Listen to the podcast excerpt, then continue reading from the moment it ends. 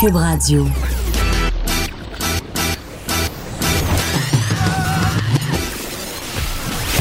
Pour elle, il n'y a jamais de mauvaise question. De 13 à 15. Les effronter. Avec Geneviève Peterson.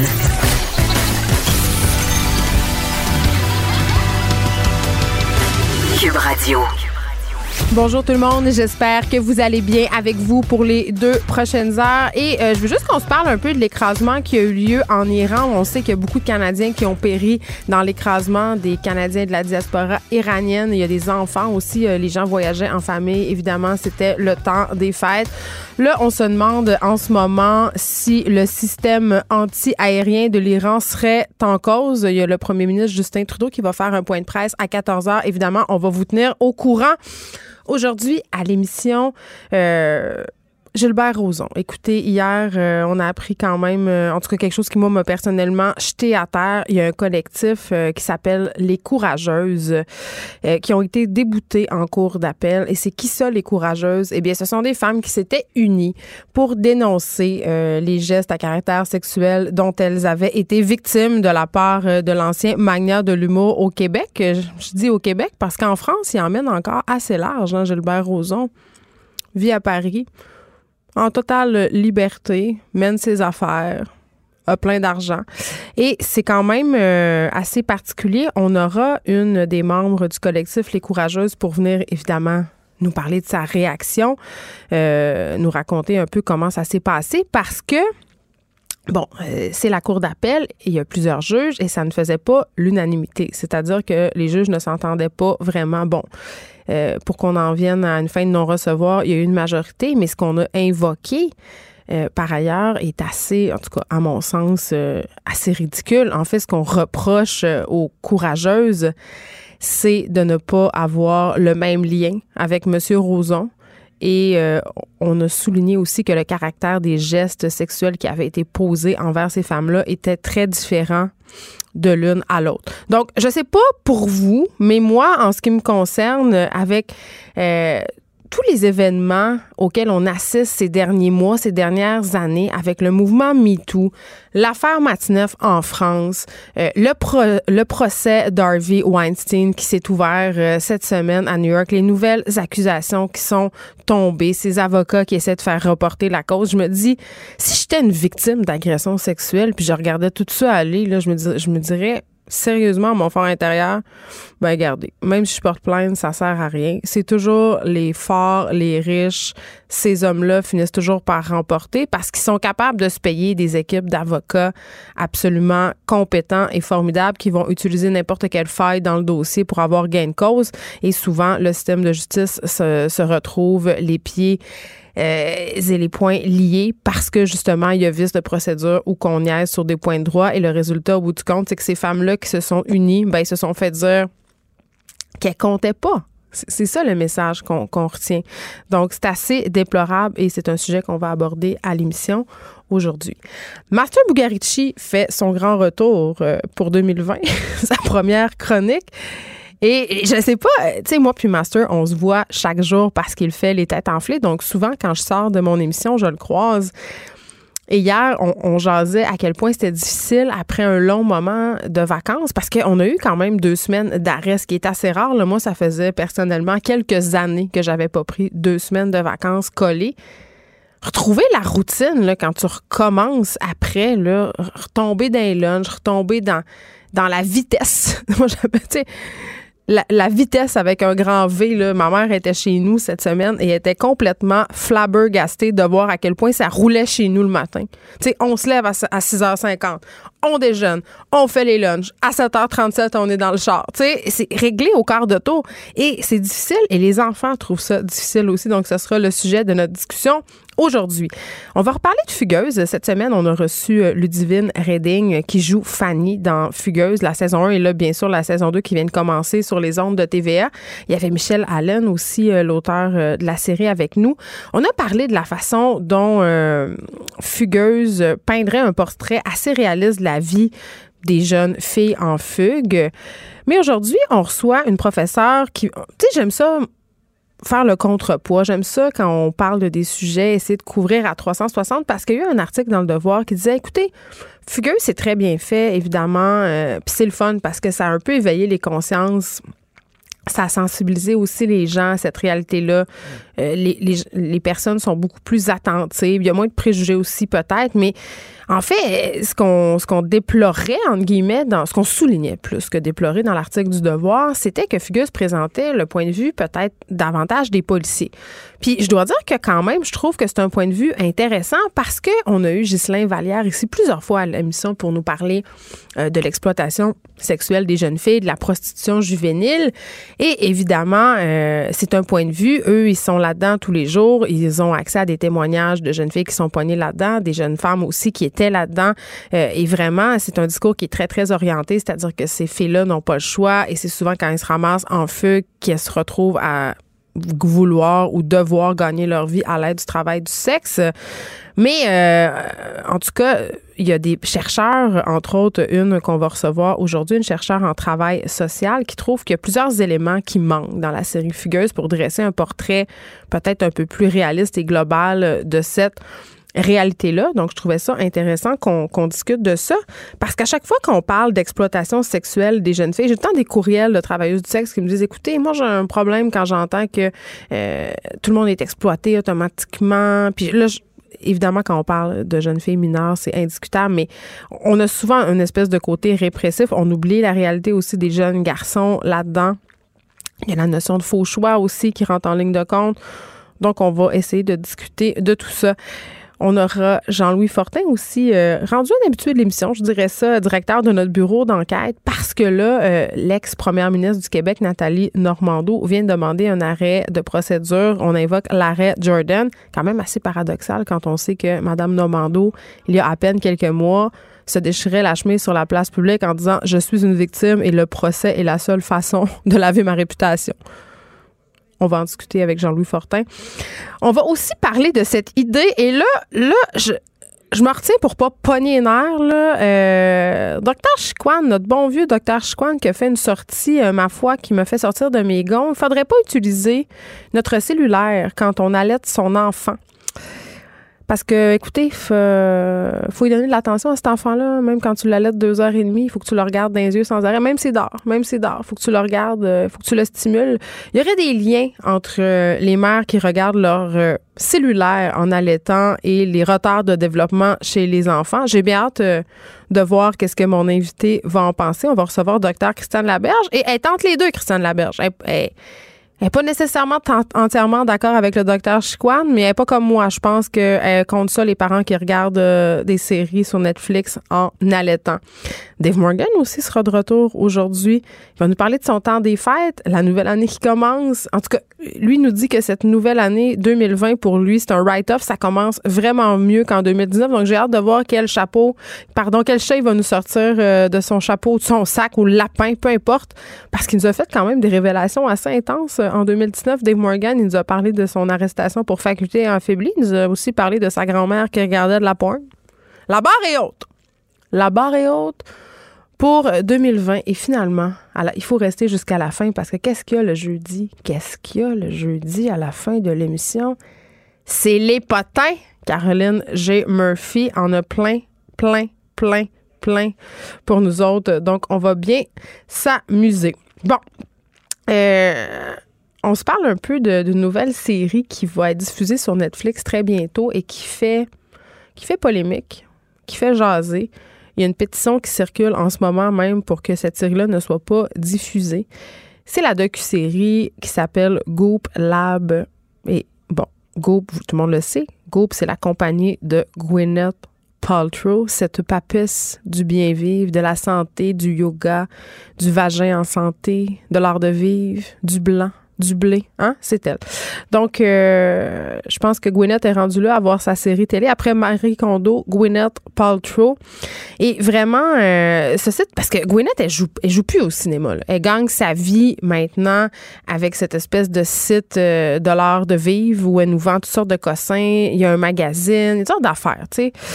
Puis, la suite logique de tout ça, évidemment, c'était la série télé sur. Bon, c'est une série lab, c'est-à-dire on, teste des affaires. Euh, de façon pseudo-scientifique, on utilise le mot lab. Donc, s'il y a le mot lab, en tout cas, moi, ce que ça me dit comme téléspectatrice, c'est que ce sera euh, forcément scientifique. Et c'est justement, c'est justement ce que craignent les gens, en particulier certaines personnes des communautés scientifiques, c'est qu'on véhicule de la fausse information. Parce que, là, au cours des dernières années, quand même, l'entreprise de Gwyneth Paltrow, Goop, euh, a soulevé différentes controverses.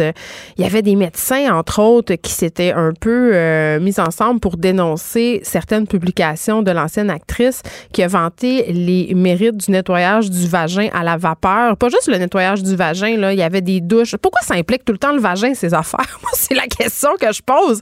Elle a l'air obsédée par le vagin propre. Je, sais pas. Elle a une fixation. C'est peut-être pour ça que le Consciously Uncoupling avec Chris Martin, euh, le leader de Coldplay, mais en tout cas, elle s'intéresse beaucoup à cette partie de l'anatomie féminine. Elle veut la purifier. Elle veut euh, que le vagin des femmes soit en santé. Et en septembre 2018, par ailleurs, Goop, sa compagnie, a dû payer 145 000 dollars pour avoir diffusé une publicité trompeuse sur des produits. Euh, et entre autres, un qui avait beaucoup fait jaser et on a beaucoup ri de ça dans les médias et je trouve ça important de continuer à en rire, c'est le fameux œuf de jade, OK? Euh, cet œuf de jade que les femmes devaient s'insérer dans le vagin et qui devait les aider à contrôler leur cycle menstruel. C'est une affirmation, évidemment, qui est nullement fondée sur aucun précepte scientifique et c'est ce que tranché le tribunal de la Californie.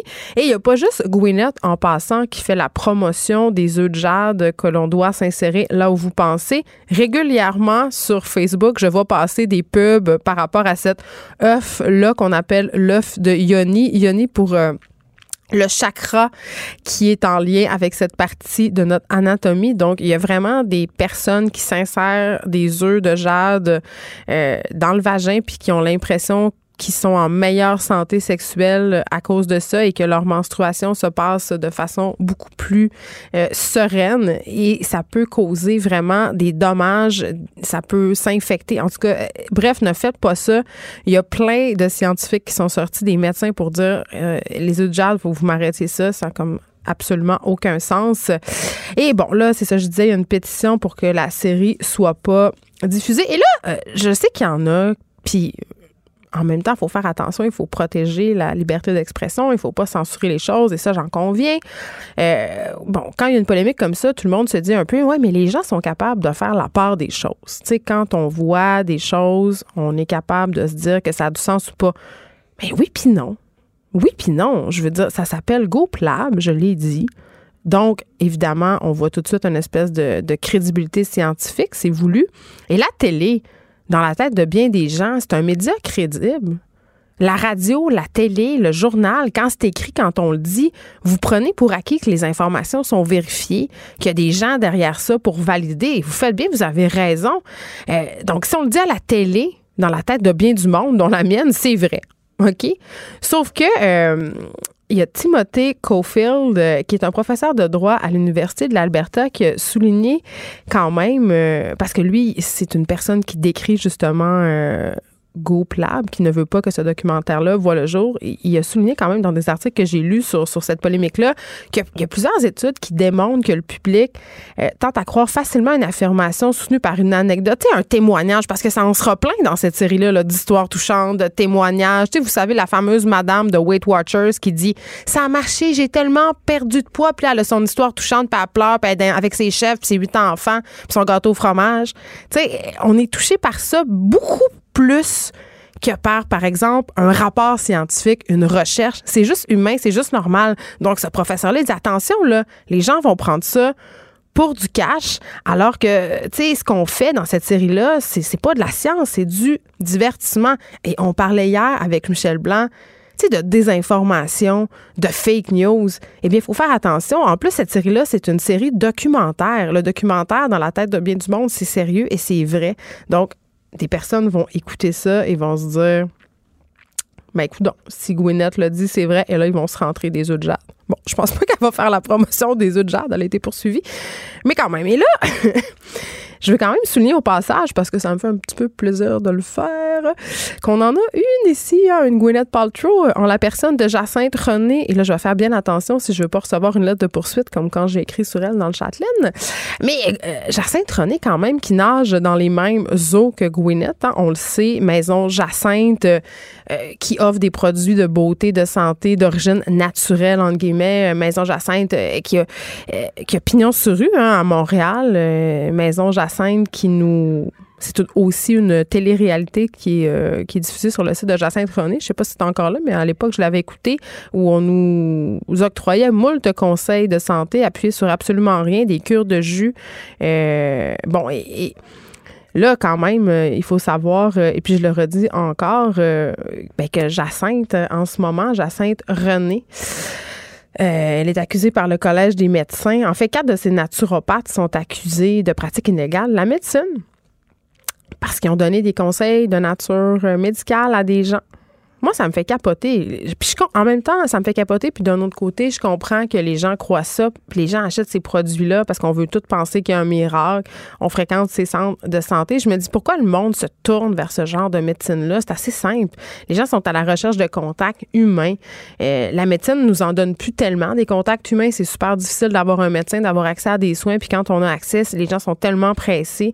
Euh, donc, c'est un peu ça que ça donne. Moi, je pense que c'est quand même une des dérives de notre système de santé. Quand on n'a plus accès à des soins de qualité, à des soins humains, mais on se tourne vers euh, d'autres méthodes qui sont parfois dangereuses pour la santé. Je veux dire, quand même, il y a des naturopathes euh, de la maison Jacinthe qui ont suggéré à des gens de faire des lavements à des bébés de deux semaines. Dangereux, là. C'est dangereux. Donc, euh, on va continuer. Je, me demande si Netflix va arrêter la série Selon moi, non. Hein. On sait que Netflix n'en est pas à sa première controverse. Euh, juste à penser à la fiction 13 Reasons Why. Bon, ils ont enlevé euh, cette scène de suicide qui avait fait l'objet de tant critique, mais après deux ans. Et euh, bon, quand il y a une pièce à faire, Netflix est là. J'accepte avec, avec fierté la direction, les commandes. Non, non, pas les commandes. Votre maison, c'est un espace où vous pouvez être vous-même. J'accepte d'être l'entraîneur-chef des Orignaux Atomes 2B de l'école. Mon amour, fort, la petite dame. Ah, excuse, excuse. Tu parles à qui? Elle mérite d'être bien protégée. Et vous méritez d'être bien accompagné. Trouvez la protection la mieux adaptée à votre maison avec Desjardins Assurance et obtenez une soumission en quelques clics sur desjardins.com.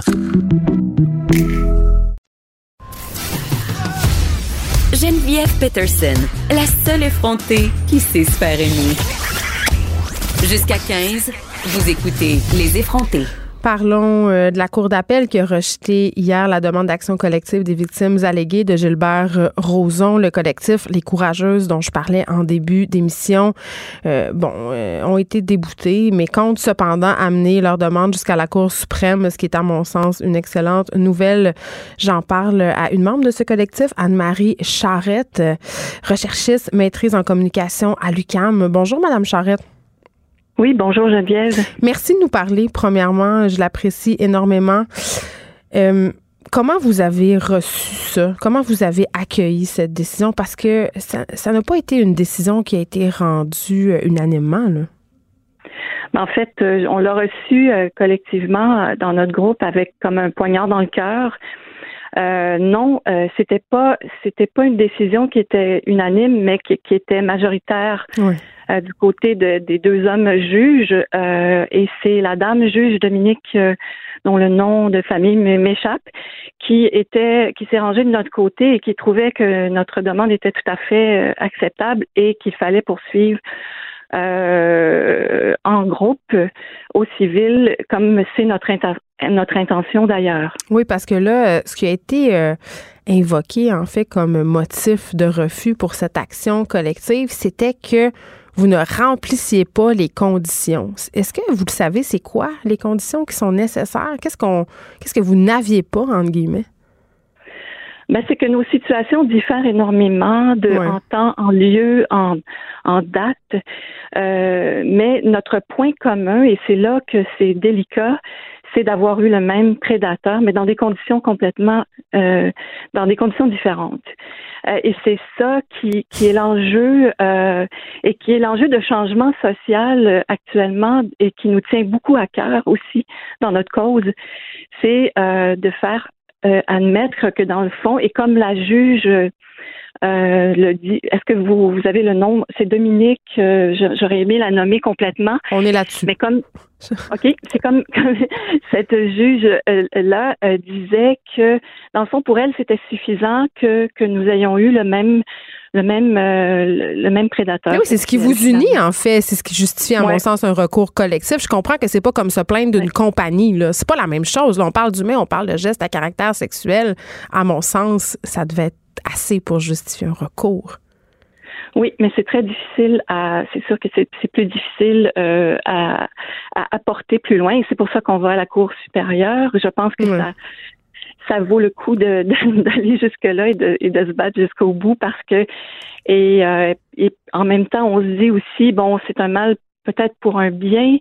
C'est ce qu'on espère, c'est que si on se rend jusque-là et que la Cour euh, supérieure, suprême, pardon, euh, nous euh, euh, si, ça s'avère être positif de ce côté-là, éventuellement, ça va être ça va être très très bon pour mm. les femmes en général au Québec, mais aussi au Canada.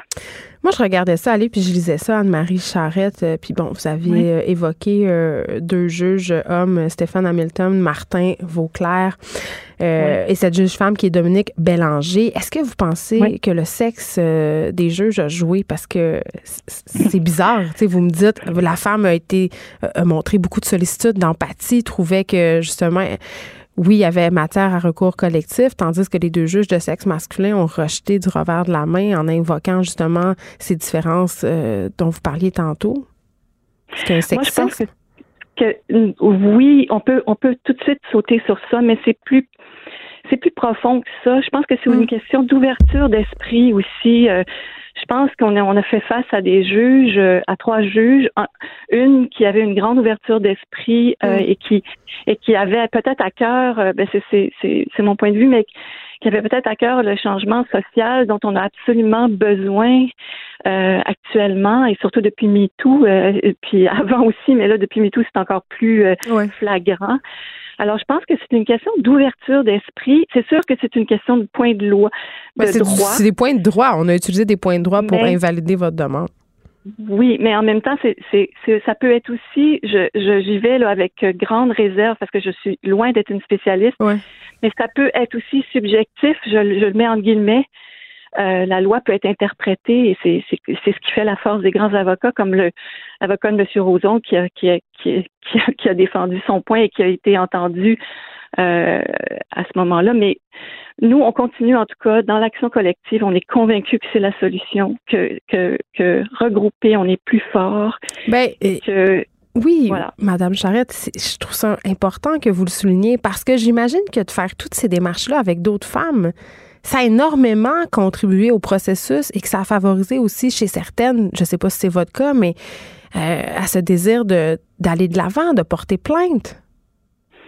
Ben, euh, c'est ce que c'est ce qu'on souhaite ardemment et nous, euh, nous c'est dans ce sens-là qu'on veut travailler et qu'on qu'on cherche à, à travailler et, et, c'est pour ça qu'on a aussi on on a euh, fonder les courageuses, qui est un qui est une future au BNL qui va sûrement être active après tout euh, après toute cette histoire. Mm. Euh, puis on, on, veut continuer l'information des jeunes femmes. mais mais ce qui, est, ce qui est important, oui, je pense que ça, ça, ça fait bouger les choses, c'est sûr, mais c'est sûr que nous, c'est jamais à notre goût. on veut on veut aller jusqu'au bout. On est on est prête à on est prête à ça, puis euh, c'est ce qui nous attend de toute façon, puis on, on est prêt, on est prête. Ce que je trouve dommage, vous évoquiez tantôt, Madame Charrette, le mouvement MeToo, on est dans cette vague de dénonciation. Euh, il y a des procès aussi qui ont lieu. Il y a celui de M. Roson qui va avoir lieu au printemps. Euh, mm-hmm. Monsieur Weinstein aussi, la semaine dernière, il y a ce cas en France de cet écrivain Gabriel Masneff qui devra faire face à des chefs d'accusation aussi. Euh, on a l'impression mm-hmm. que les choses bougent, mais quand on voit des décisions comme ça qui sont rendues, qui sont vraiment, euh, puis c'est de façon très personnelle que je le dis, des décisions que je trouve malheureuses. tu sais, il y a des victimes en ce moment qui sont chez elles puis qui se disent, ben, à quoi ça sert de parler finalement, on gagnera jamais. Oui, mais il n'y a personne qui a, qui a, dit que ça allait être facile et, et ça, c'est, absolument dans, l'état des choses. Et, et c'est sûr que tant qu'on qu'on fait pas bouger les lois, tant qu'on fait pas bouger euh, à un niveau supérieur, c'est-à-dire euh, tant que les mentalités changent pas aussi, tant que les juges ne sont pas éduqués, parce qu'il y, a- il y a comme jury pop là, qui, il y a- Qui ont des du choses qui sont- oui, c'est ça. Il y a des choses qui sont mises en place pour comme former, éduquer les avocats, leur leur leur euh, tu sais c'est quand même une un, un champ très spécial là, puis euh, peut-être même ce qu'on espère aussi un tribunal euh, Oui, vous le souhaitez, euh, ça, un tribunal spécialisé? ben, c'est sûr, parce que c'est- sûr qu'on peut pas traiter ces histoires-là comme d'autres histoires, comme une histoire de meurtre, par exemple, qui, je sais pas, c'est tout le temps des histoires moins claires, à- moins évidentes à traiter, parce que Parce qu'il y a des zones de gris? ben oui, la preuve est extrêmement difficile à faire, mais bon, on, tu sais, ça, à, ce- à ce niveau-là, c'est sûr que l'éducation euh, et l'ouverture d'esprit et, et les changements euh, sociaux sont, sont absolument euh, appréhendés puis souhaitables. Donc, vous- vous allez continuer? Vous allez porter Ah oui. cette, cette cause jusqu'en Cour suprême? Oui, oui, absolument. On est complètement motivés et nos avocats aussi et euh, on va aller jusqu'au bout. Ouais. Anne-Marie Charrette, merci de nous avoir parlé. C'était très généreux de votre part. Membre des Courageuses, on parlait à Madame Charrette par rapport à cette décision qui a été rendue hier euh, par la Cour d'appel du Québec euh, qui a rejeté la, la demande d'action collective des victimes alléguées de Gilbert Rozon. Merci, c'était vraiment délicieux. Hey, vous reviendrez, là. Ah oui, vraiment, bye. vraiment bon. Merci. Faites attention Ah oui. Ouais. OK, salut, à la prochaine. Votre auto, c'est un espace où vous pouvez être vous-même. Hey, c'était pas mangeable comme repas. Elle mérite d'être bien protégée et vous méritez d'être bien accompagné. Trouvez la protection la mieux adaptée à votre auto avec Desjardins Assurance et obtenez une soumission en quelques clics sur desjardins.com.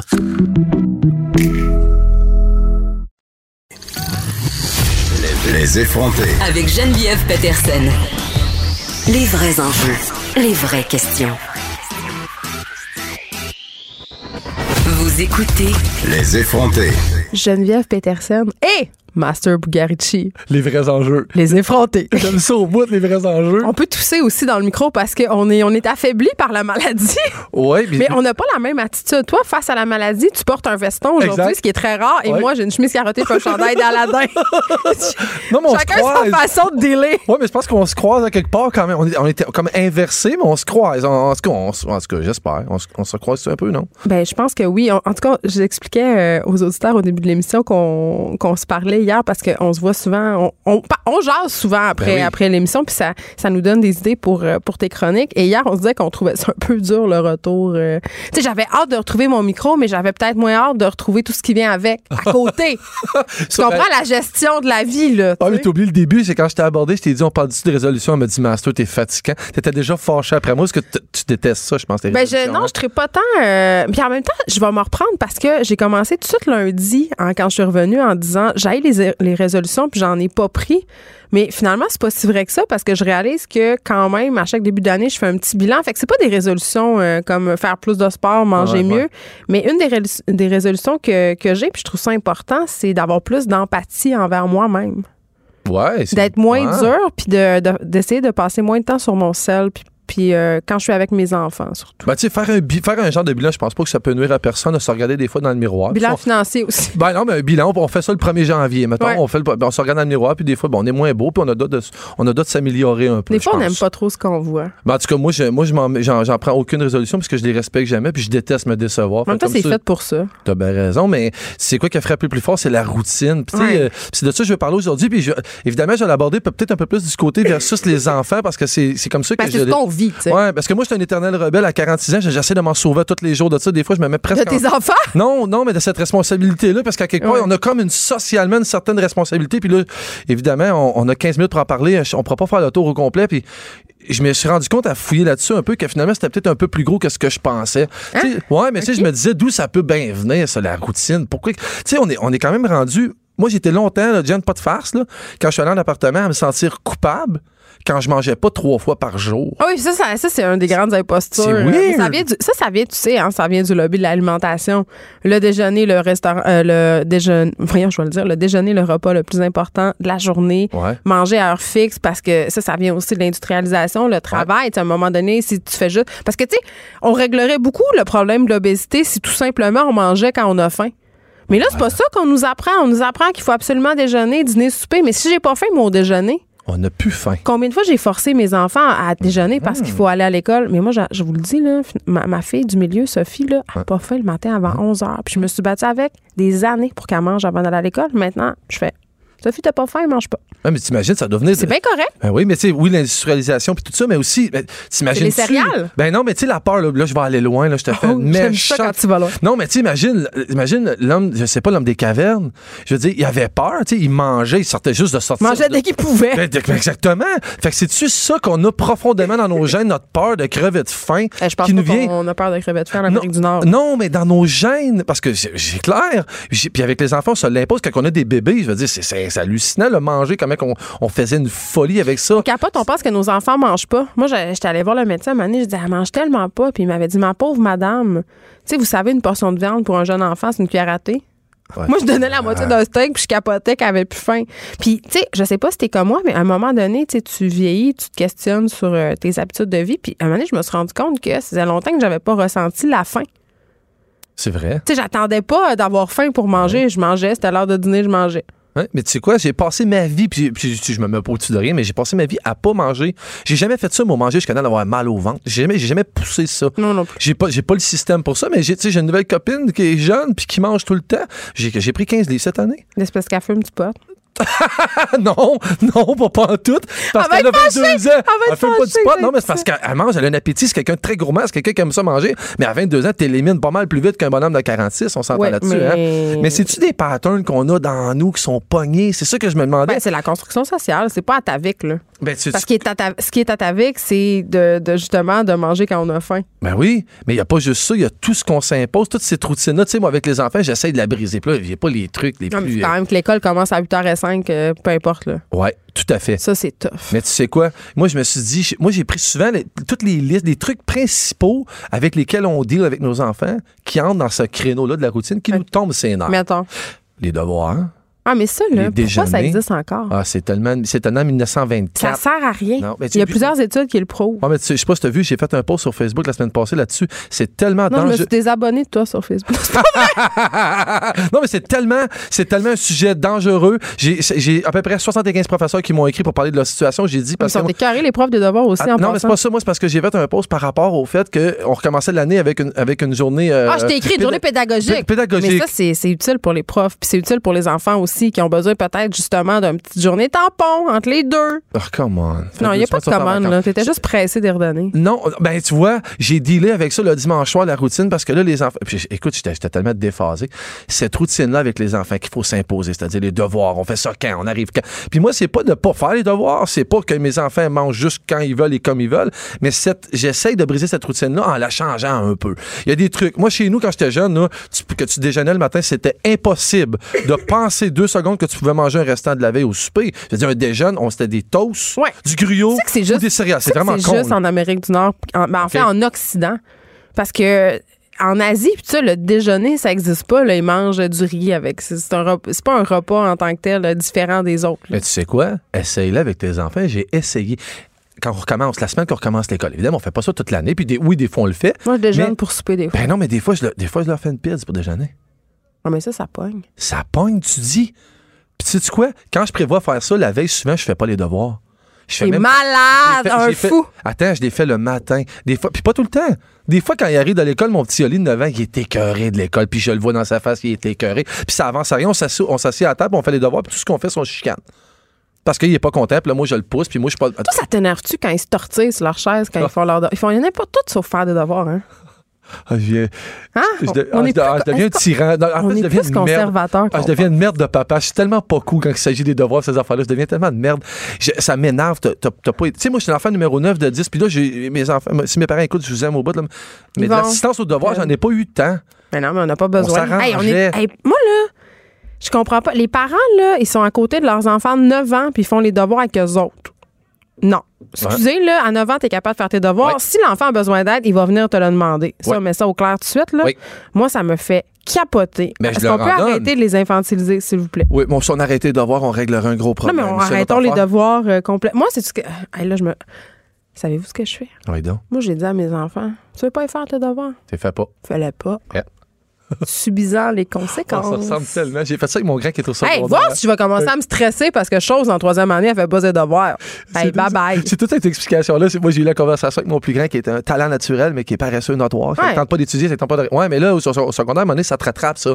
Ça va bien au primaire, ça. là, mais là, ça le rattraperait. Puis là, des, notes qui passent pas quand j'ai jamais eu ça, ça, ça surprend un peu. Puis je dis, d'abord, c'est toi le pire, parce que si t'aimes pas tes mathématiques de secondaire 1 puis t'es cool, ben, tu vas y refaire. Puis tu vas ça. essayer encore plus l'année prochaine. Fait que si j'étais toi, ben, je les passerais. C'est C'est- ça. Oui, on a responsabilité. Mais pour la routine, c'est quoi? Il y a plein de trucs. Puis là, évidemment, avec les parents, puis je vais pas donner des conseils de vie, mais tu sais, si t'as des, si t'as des enfants, t'es chez où, tu m'écoutes en ce moment, t'as des enfants, tu te demandes. Moi, mon dernier, il, est cool. Oli, il est super cool. OK, Oli? Puis Oli, il est facile à coucher, puis il est facile. Il, il fonctionne. C'est mon agriculteur, moi. Il peut dormir à 8 h le soir, puis il est debout à 5h30 le matin, que tu fasses ce que tu veux.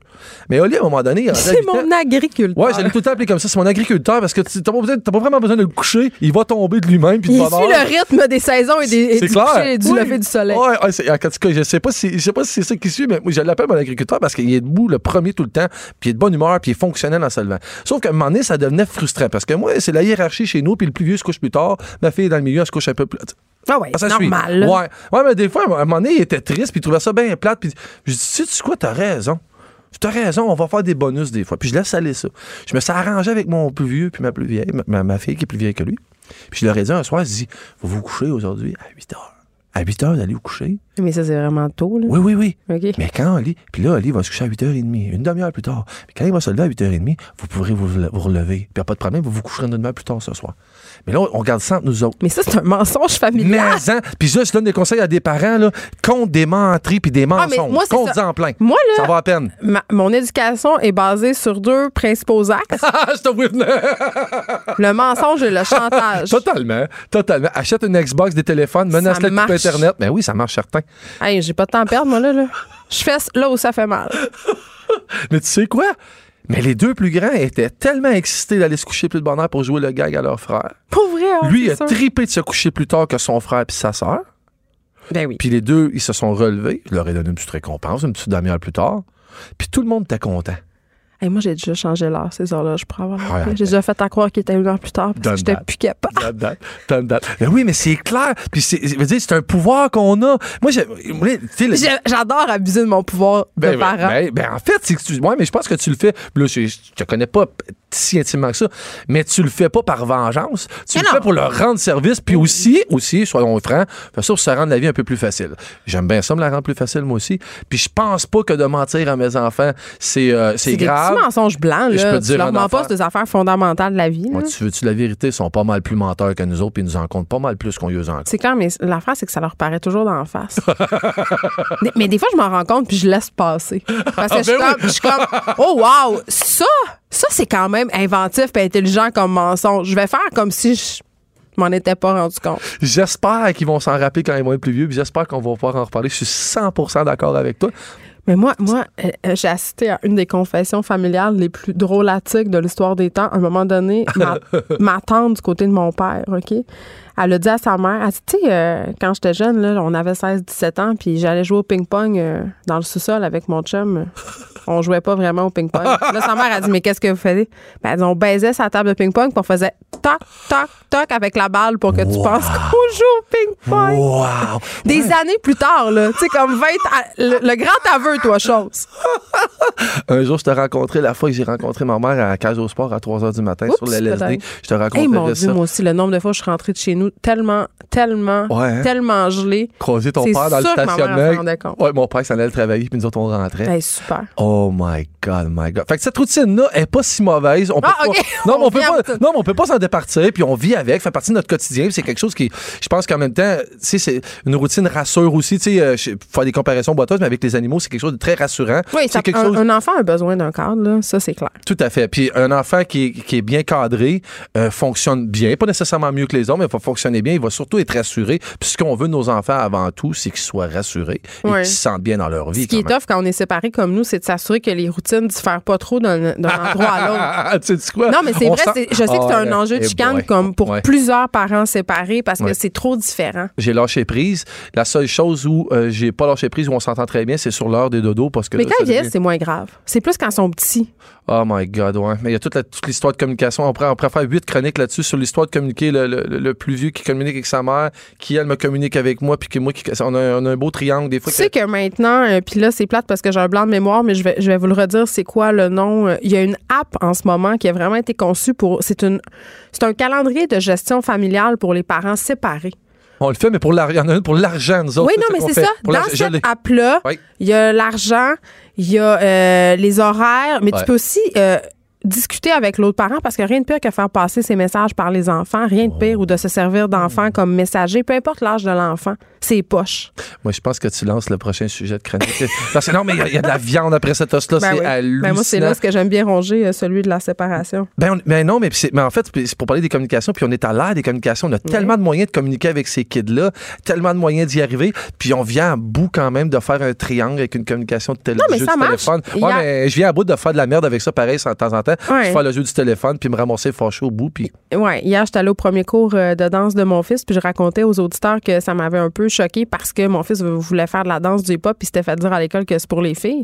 Finalement, euh, il a vraiment trippé, puis il va y retourner, mais on est, j'étais allée là avec mon ex, et j'étais allée le chercher, on est allé en famille, entre Ouais. guillemets, puis j'étais comme, hey, c'est quand même cool qu'on soit capable de faire ça. mais hein. puis qu'on soit capable de passer une heure à attendre notre fils au bord de la porte, puis à jaser, puis à. Ouais. Tu sais? Ben, tu sais, quand ton papa il s'appelle Yvon, puis il a passé tous ses samedis 6 h le matin jusqu'à 5 h le soir à, à l'aréna, le samedi, dimanche. Pff, Je te l'ai déjà dit, il a mis la barre, La barre est haute. La barre est haute. Fait que quand je vais regarder mon fils à son école au basketball, puis j'ai mon café dans les mains, je me la ferme, je la regarde, puis j'ai- du plaisir à le regarder, puis j'assume pleinement. Puis avec. Ouais, c'est ça, parce que là, euh, évidemment, c'est le retour de la routine. Donc, des cours. Des cours, Et des nous cours, y des cours. serons. Oui. Master Bugarici, merci. Paix et joie. Hey, non, mais sérieux, euh, on va te faire un jingle pour ta chronique, puis ça va être de la musique liturgique. Je pense que c'est ça qui s'en vient. L'évangile en papier, Master Bugarici. Protégez vos dépôts, c'est notre but. La SADC protège vos dépôts dans les institutions fédérales, comme les banques. L'AMF les protège dans les institutions provinciales, comme les caisses. Oh, quel arrêt! Découvrez ce qui est protégé à vos dépôts sont protégés.ca. Les effrontés. Deux heures où on relâche nos bonnes manières. Je rappelle qu'il y aura un point de presse par le premier ministre Justin Trudeau à 14 heures par rapport à l'écrasement de cet avion en Iran. Est-ce que cet avion a été abattu par erreur euh, par l'Iran? C'est une hypothèse qui est discutée en ce moment. Donc, on abordera ça lors de la conférence de presse et assurément aussi, on parlera euh, de la situation entre les États-Unis et l'Iran. On va suivre ça pour vous, bien évidemment. Mais avant, euh, on fait un petit retour sur la série Fugueuse. On a reçu cette semaine Redding et Michelle Allen, qui est l'autrice de la série. Euh, et là, euh, il y avait cet article super intéressant dans Le Devoir parce que Fugueuse, c'est une série quand même euh, qui, qui marque, qui a marqué euh, le Québec. J'en parle pas au passé parce que là, la saison 2 est en ordre, mais ça a vraiment beaucoup fait jaser. Ça a sensibilisé, je pense, aussi une bonne partie de la population à cette réalité-là. Euh, mais comme je disais tantôt au début de l'émission, il y a tout le temps deux côtés de médaille et il y avait cet article dans le Devoir que je trouvais fort intéressant sur euh, le point de vue de Fugueuse et il y avait une intervenante dans cet article-là, euh, professeure au tra- en travail social à l'UQAM, qui disait, écoutez, on a un peu, c'est un peu le point de vue policier. Fugueuse, pas mal en soi, mais quand même, il y a d'autres choses qui existent et j'ai décidé de la recevoir pour qu'on qu'on puisse discuter de cet aspect-là, de ce point de vue. Jade Bourdage-Lafleur est avec nous. Bonjour, Madame Bourdage-Lafleur. Bonjour. Euh, J'étais contente quand j'ai lu cet article-là dans le Devoir, puis c'est pas parce que je, je n'aime pas la série Fugueuse, au contraire, euh, puis c'est pas non plus parce que cette série-là n'est pas importante, parce que je pense que justement, ça a permis à certaines personnes d'être au fait de ce phénomène-là, qui est l'exploitation sexuelle des jeunes filles. Mais comme vous le soulignez, euh, c'est le point de vue policier qu'on nous présente.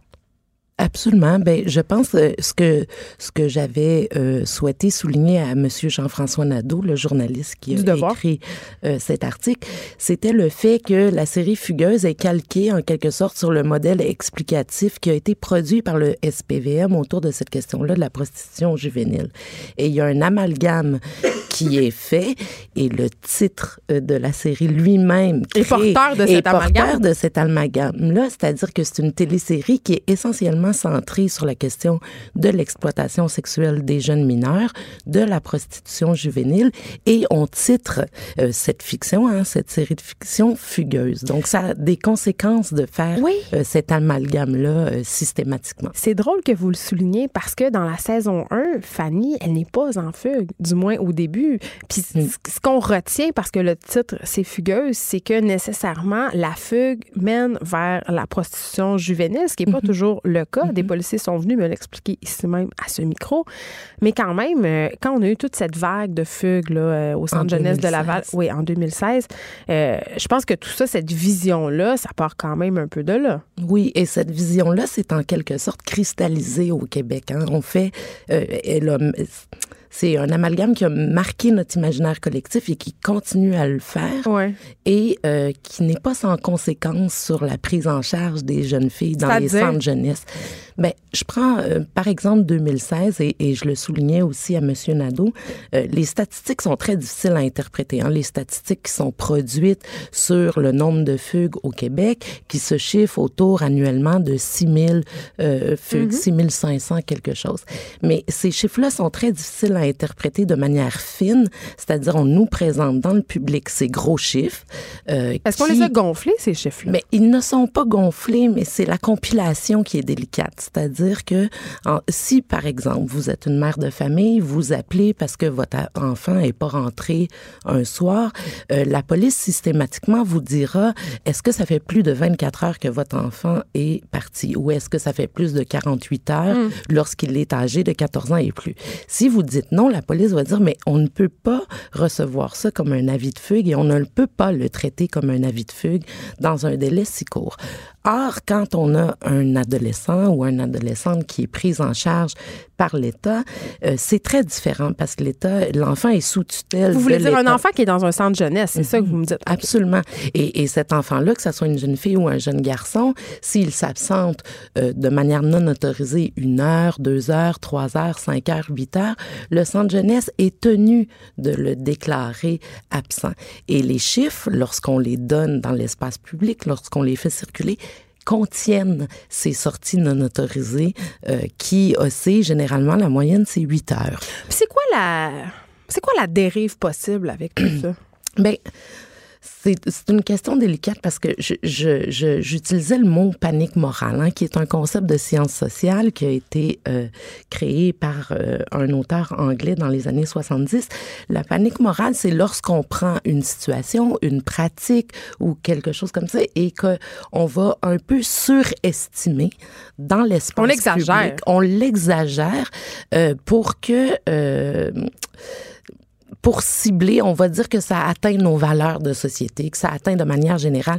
Et il y avait des commentaires très particuliers, comme quoi, par exemple, Fugueuse, la télésérie, euh, dit- fait circuler un peu cette idée que ça pourrait nous toucher tous, que ça pourrait... Ben, en fait, c'est euh, cette idée que ça arrive même dans les bonnes familles. Exactement. Ce qui n'est pas un, un argument déplorable en soi qu'on puisse dire une chose comme celle-là, c'est juste que c'est surestimer une problématique. Et Parce que c'est pas systématique. C'est pas, ce que- le, le- pas. pas le, le schéma qu'on voit le plus souvent. Absolument pas, mais on a une façon, puis le Québec ne fait pas exception, là. C'est pas une exception, le cas québécois, là. Mais on a une façon de traiter de la sexualité à l'adolescence qui est toujours empreinte de panique morale.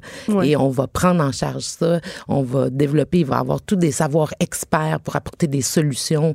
Euh, on a beaucoup parlé au Québec d'hypersexualisation, alors que toutes les recherches sérieuses montraient que l'âge de la première relation sexuelle, par exemple, dans les générations d'adolescents actuels, est repoussé comparé à il y a 10 ans.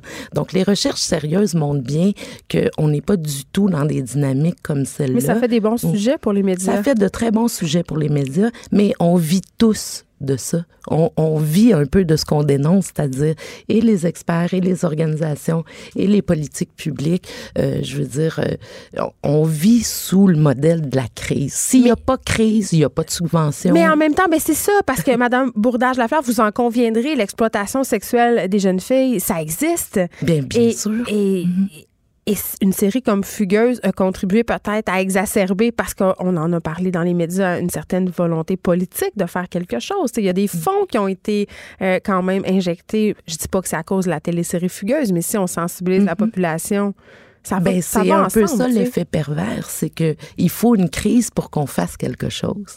Mm. Et, et, et c'est pour ça aussi que gonfler, surestimer des problématiques, ça devient un peu notre problème à tous et la manière dont on, on, on fonctionne un peu tout le monde.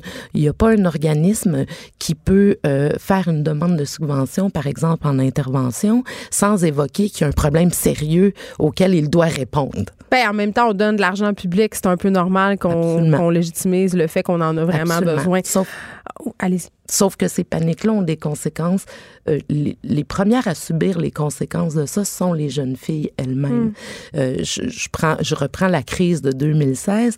Euh, tous les chiffres étaient très stables au niveau des fugues, mais il y avait comme un consensus punitif. Hein. Je- on, lit le dossier de presse et les citoyens en appelaient à ce qu'on barre les portes dans les centres de jeunesse pour pas que les filles puissent sortir. Mon Dieu, barbe que- bleue. oui, exactement. Et, et ce consensus punitif-là a eu des graves conséquences sur les jeunes filles en 2016 parce que au même moment où les chiffres de fugue avaient pas du tout bougé, ils étaient pas plus gros que l'année précédente ou l'autre d'avant ou euh, Donc, pourquoi à ce moment-là, on on n'a pas niqué tant que ça? Ben, on est tous un peu responsables de ça parce qu'on se saisit justement d'enjeux qui viennent nous chercher moralement. Puis la sexualité, c'est un des enjeux. Puis la sécurité vient- de nos enfants. La sécurité de nos enfants, bien sûr, mais comme je vous dis, ce n'est pas tout le monde. Les- C'est très peu le chiffre de jeunes filles qui sont victimes d'exploitation sexuelle, c'est très très peu. Mais l'étiquetage de prostitution juvénile, par contre, est une pratique très courante en intervention pour intervenir avec des jeunes filles. Madame Bourdage-Lafleur, vous évoquez dans l'article du Devoir un certain double standard en ce qui a trait au traitement de la fugue Mhm. au féminin versus euh, le traitement de la fugue au masculin. Absolument, les, les, les chiffres sont assez paritaires en fait euh, au niveau des Fait qu'il statistiques. n'y a pas plus niveau- de jeunes filles qui fuguent. Il me semble que dans- sur les avis de recherche qu'on voit dans les médias, c'est toujours des jeunes filles. Oui, parce qu'on s'inquiète plus des jeunes filles que des jeunes garçons. C'est c'est pour ça que je, je soulevais la question du genre et, et je pense que les deux autres intervenants dans l'article le soulevaient également Ouais. euh, sous des angles différents euh, des miens, mais il n'en demeure pas moins que c'est une question qui est très genrée. La police de la sexualité, c'est une police de genre. On est beaucoup plus inquiet euh, du corps des jeunes filles que de celui des jeunes garçons. En ce sens-là, j'ai trouvé intéressant que dans la saison 2 de Fugueuse, on nous présente des cas de jeunes garçons.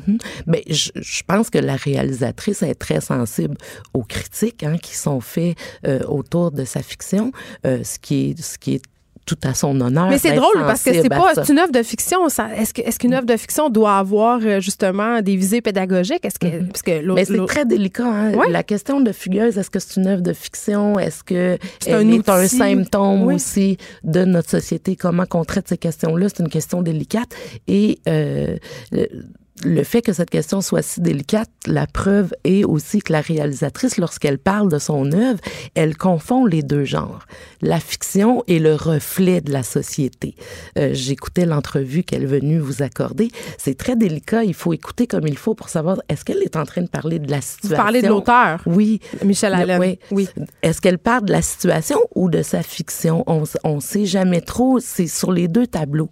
Mais on a affaire à une fiction aussi sociale. C'est-à-dire que, je vous le dis, elle est gonflée, cette problématique-là. Et ce n'est pas du tout de ne pas considérer que ça existe de dire cela. C'est seulement, oui, ça existe.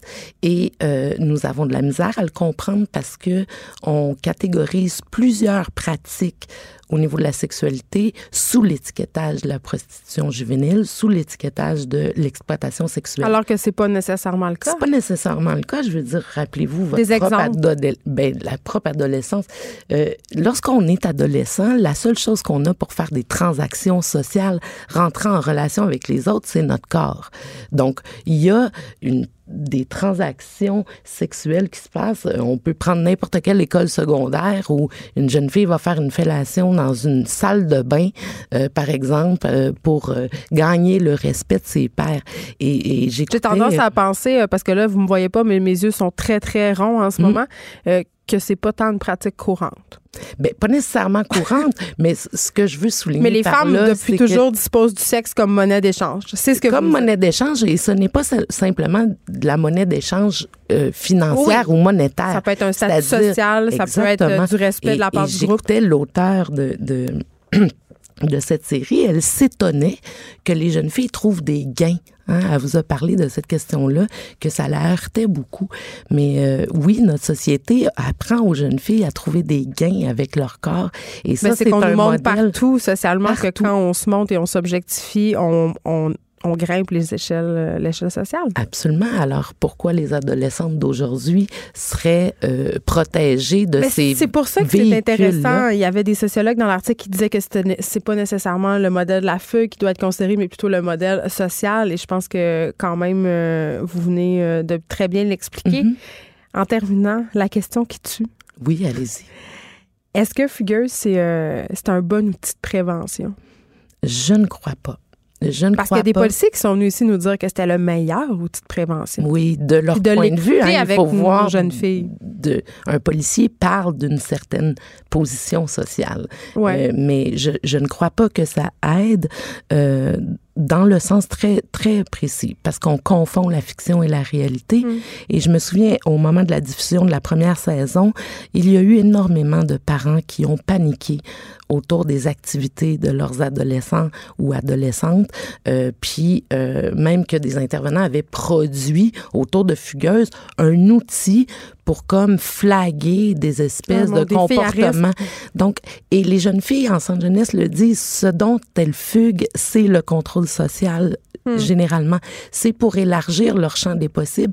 Et là, on montre toute une problématique où notre seule réponse est plus de contrôle.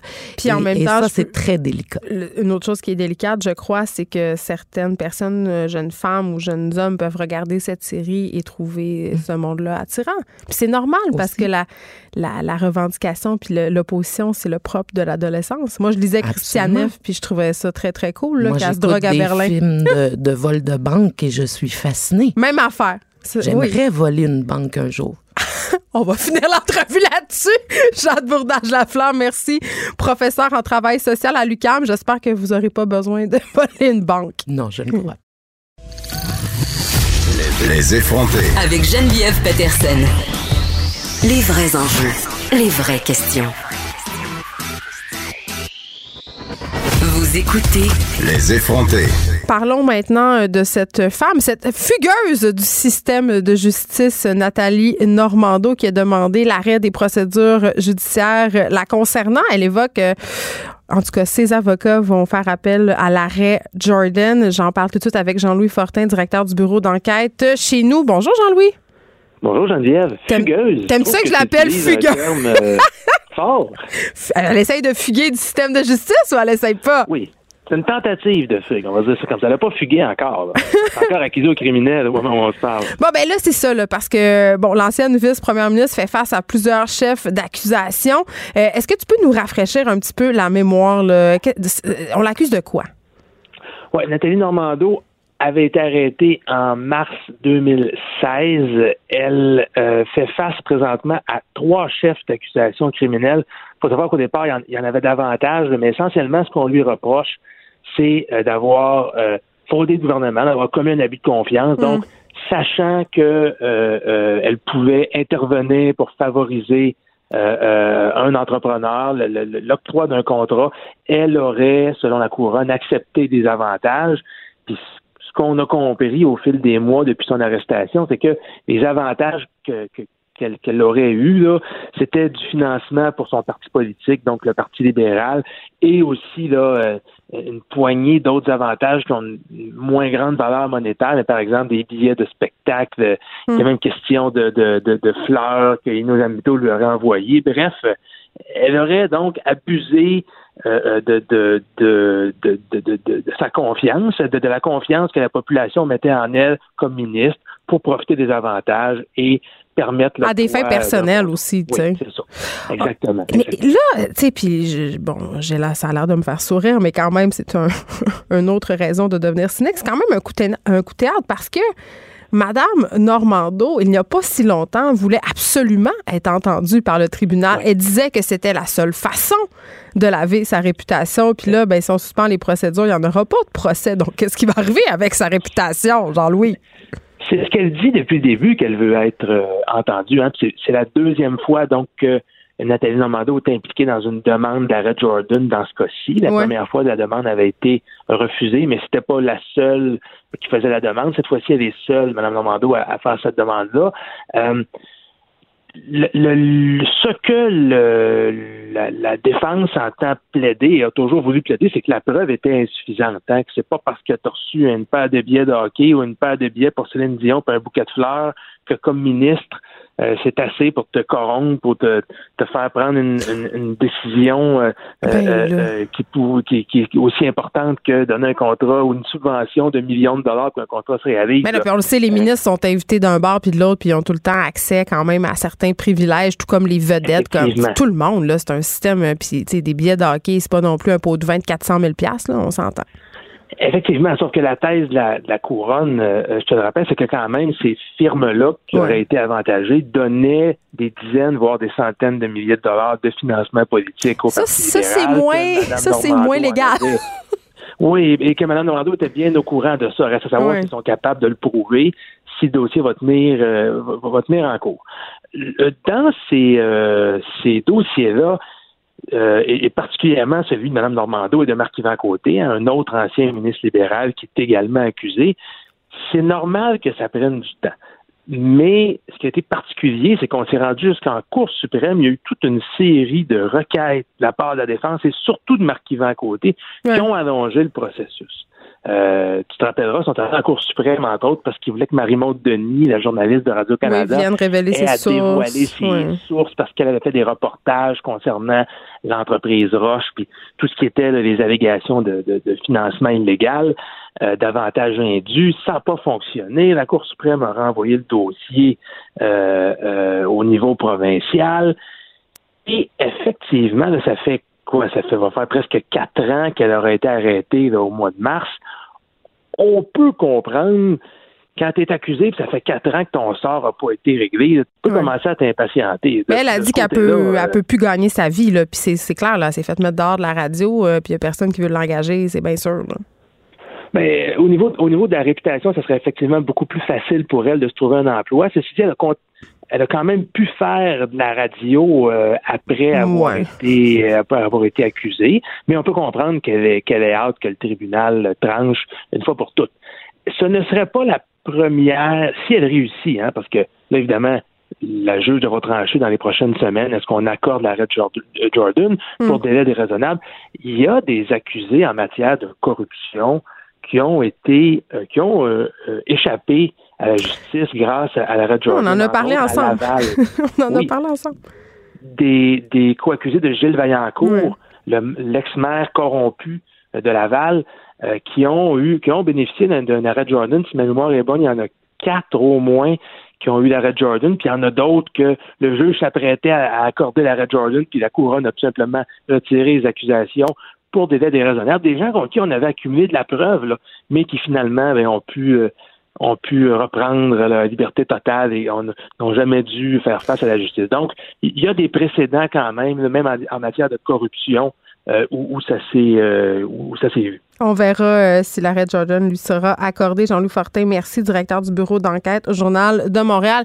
Et euh, je reprécise que Nathalie Normando clame toujours son innocence. Elle n'a jamais dérogé de cette version. Elle dit qu'elle est innocente.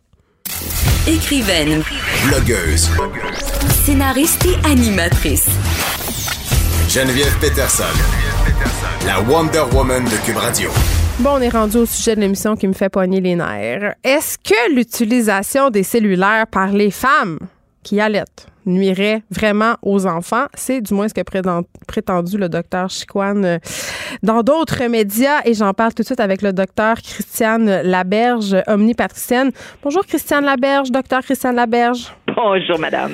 Là, là, Madame Laberge, il y a plusieurs pédiatres, OK, qui ont observé des troubles de développement chez des enfants, des bambins dont la mère utilise un cellulaire ou une tablette pendant l'allaitement. Puis moi, quand je lis des affaires comme ça, je me dis, écoutez, ça manque un petit peu de nuance, là. Eh, C'est pas parce qu'une mère allaite son enfant en regardant son cellulaire qu'elle n'accorde pas d'attention à cet enfant-là. Vous vous situez où, vous, vous euh, comme médecin, par rapport à tout ça?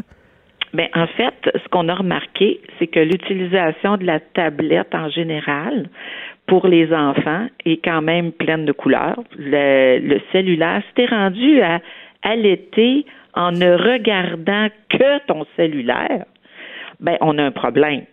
Parce que théoriquement, tu devrais regarder ton bébé. Puis comme Mais selon quelle loi, selon quelle loi je suis obligée de regarder mon, de euh, mon enfant quand je l'allaite? Vous savez, vous savez probablement que quand on regarde un enfant dans les yeux, puis qu'on lui parle à tout âge, on va allumer, on a fait des, tests en résonance, on allume plein de zones dans son cerveau, alors que quand on ne le regarde pas, ces zones-là ne s'allument pas autant. Quand on le met en dessous de son petit tapis avec les bébelles au-dessus, là, ses petits mobiles, puis ses petites patentes, Oui, le truc dont musique, servent les parents pour se débarrasser de leur enfant, là, si je suis pas le- nécessairement, votre mais disons qu'il y a des parents que avant que l'enfant dorme, il y a cette petite routine Ouais, là, ouais. puis euh, la petite bébelle au-dessus, puis tout ça. Il y a beaucoup moins de zones du cerveau qui s'allument que quand on a un regard humain et des expressions humaines. Mais ça, c'est clair, docteur Laberge. On est des êtres dans sociaux. Le trop plein. Si, par exemple, vous êtes en train d'allaiter, vous êtes en même temps en train de chercher un emploi éventuel, puis que vous recevez un téléphone, on s'entend qu'il y a des priorisations dans la vie.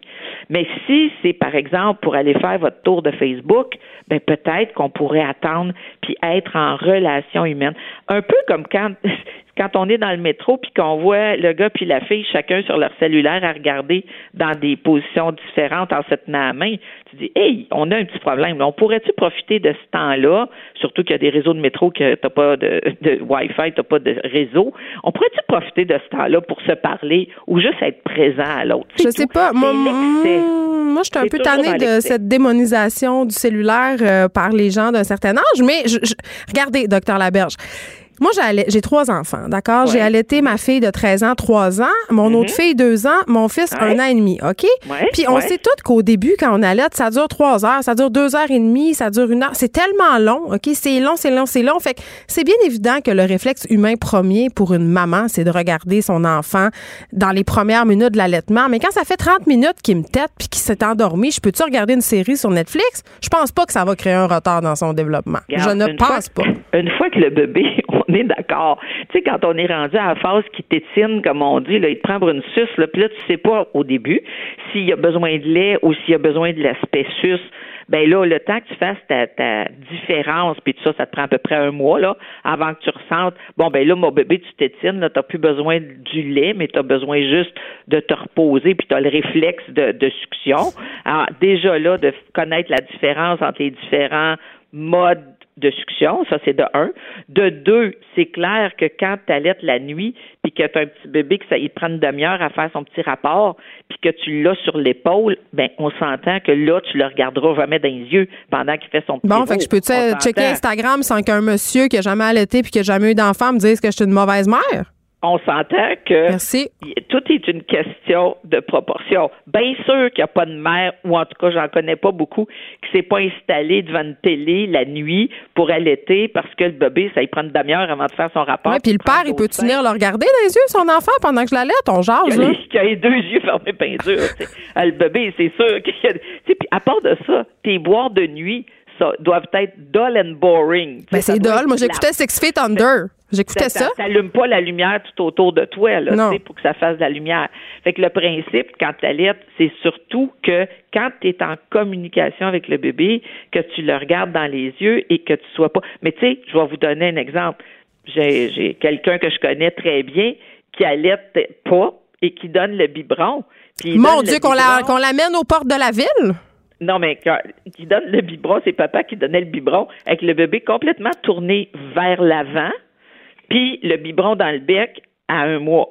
Ben, comme le bébé ne voit pas très loin, on s'entend qu'il n'y avait pas de contact humain non plus, puis il n'y avait pas de contact avec personne parce qu'il est trop non-voyants Pour avoir une interaction avec l'extérieur. Mais en même temps, docteur Laberge, je suis absolument, mais je suis absolument- je suis convaincue que ces parents-là ont des contacts avec leurs enfants à d'autres moments de la journée. C'est parce que moi, mon problème avec ce genre de, de, de sortie-là, euh, appelons ça comme vous voulez, là, c'est que je trouve que ça en culpabilise encore les parents. On fait des grosses généralités. On dit que, sais, ce que les gens retiennent, c'est que regarder son cellulaire en allaitant, c'est mal. C'est encore une espèce d'affaire pour que les femmes se sentent coupables, se sentent des mauvaises mères. Alors que ce qu'on. sentent coupables. Vous savez ce que Mme. Roosevelt te disait, hein? Non. Personne ne peut me faire sentir coupable sans en avoir ma permission. Alors, la culpabilisation de l'autre, là, ben, ça m'appartient. Ma culpabilisation à moi, là, ça m'appartient. Fait que si moi, je décide que je te, par exemple, comme je vous disais tantôt, que je suis en recherche d'emploi, que je reçois un téléphone ou que je reçois un, un texto pertinent et prioritaire, je vais le prendre. Si par contre, j'ai ma main libre pendant que j'allaite, puis que mon petit bébé il est dans sa phase de gelé comme une balle, hein, que vous connaissez, Oui. puis que j'en vraiment profite- très sous. il est sous-mort. Puis que j'en profite pour le taponner, pour le caresser, parce que j'ai toujours une main libre quand j'allaite au bout d'un certain temps. On s'entend qu'il n'y a plus besoin de moi pour se tenir. Ouais. Fait qu'à ce moment-là, je prends cette, ma- cette- ce temps-là pour le caresser, pour le. Puis lui, il a les deux yeux fermés. C'est sûr que je peux regarder quelque chose d'autre quand j'attends la deuxième tétée ou le deuxième sein.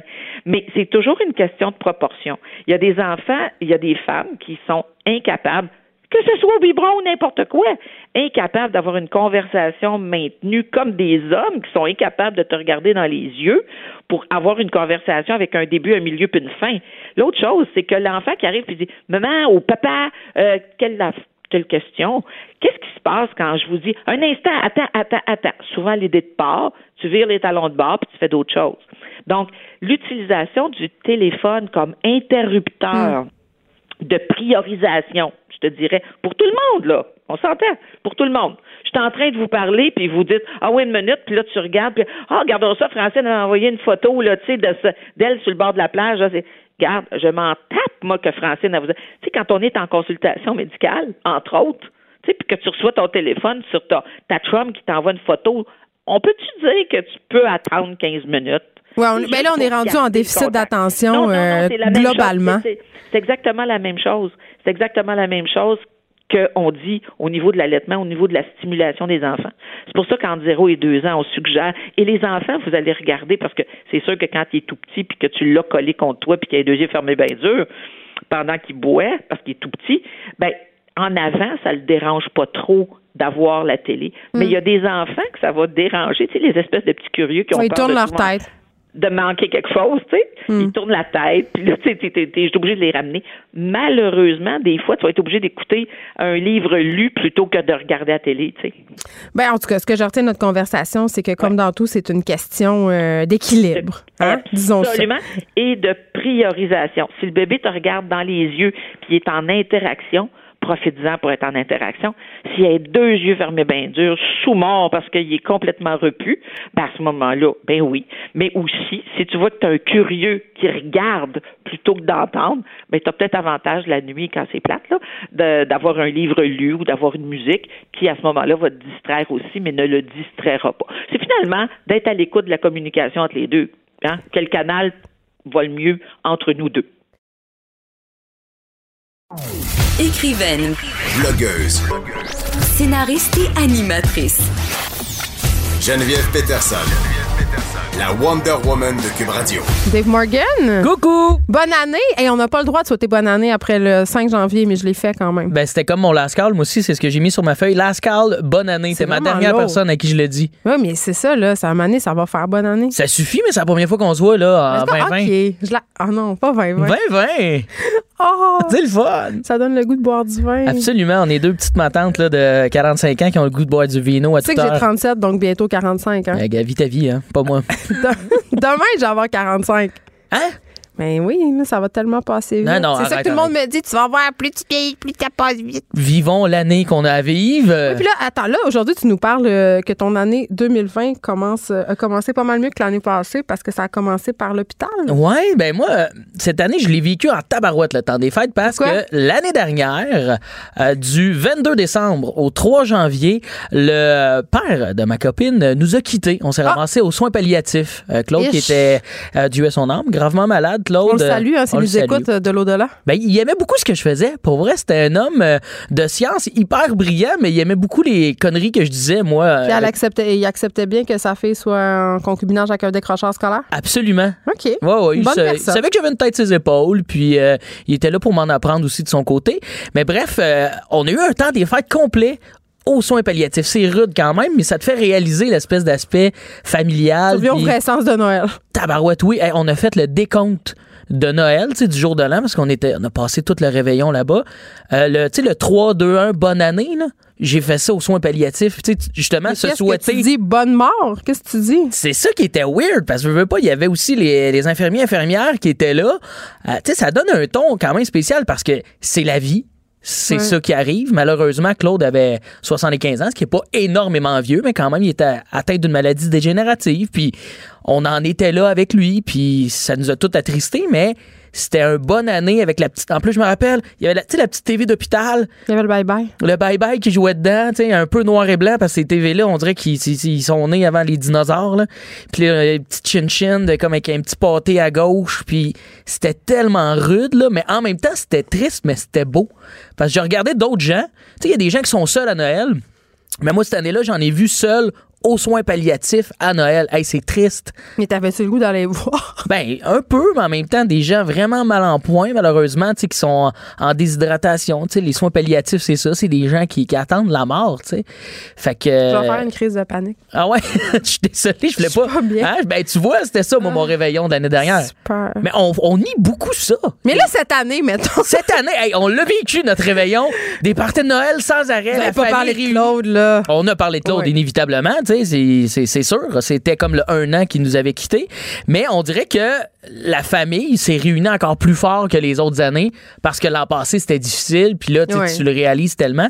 Et T'avais une meilleure TV, j'espère. j'avais une meilleure. le bye-bye. Ouais, ouais, ouais, pour le bye. Le bye-bye il était HD Dolby Surround. L'as-tu regardé?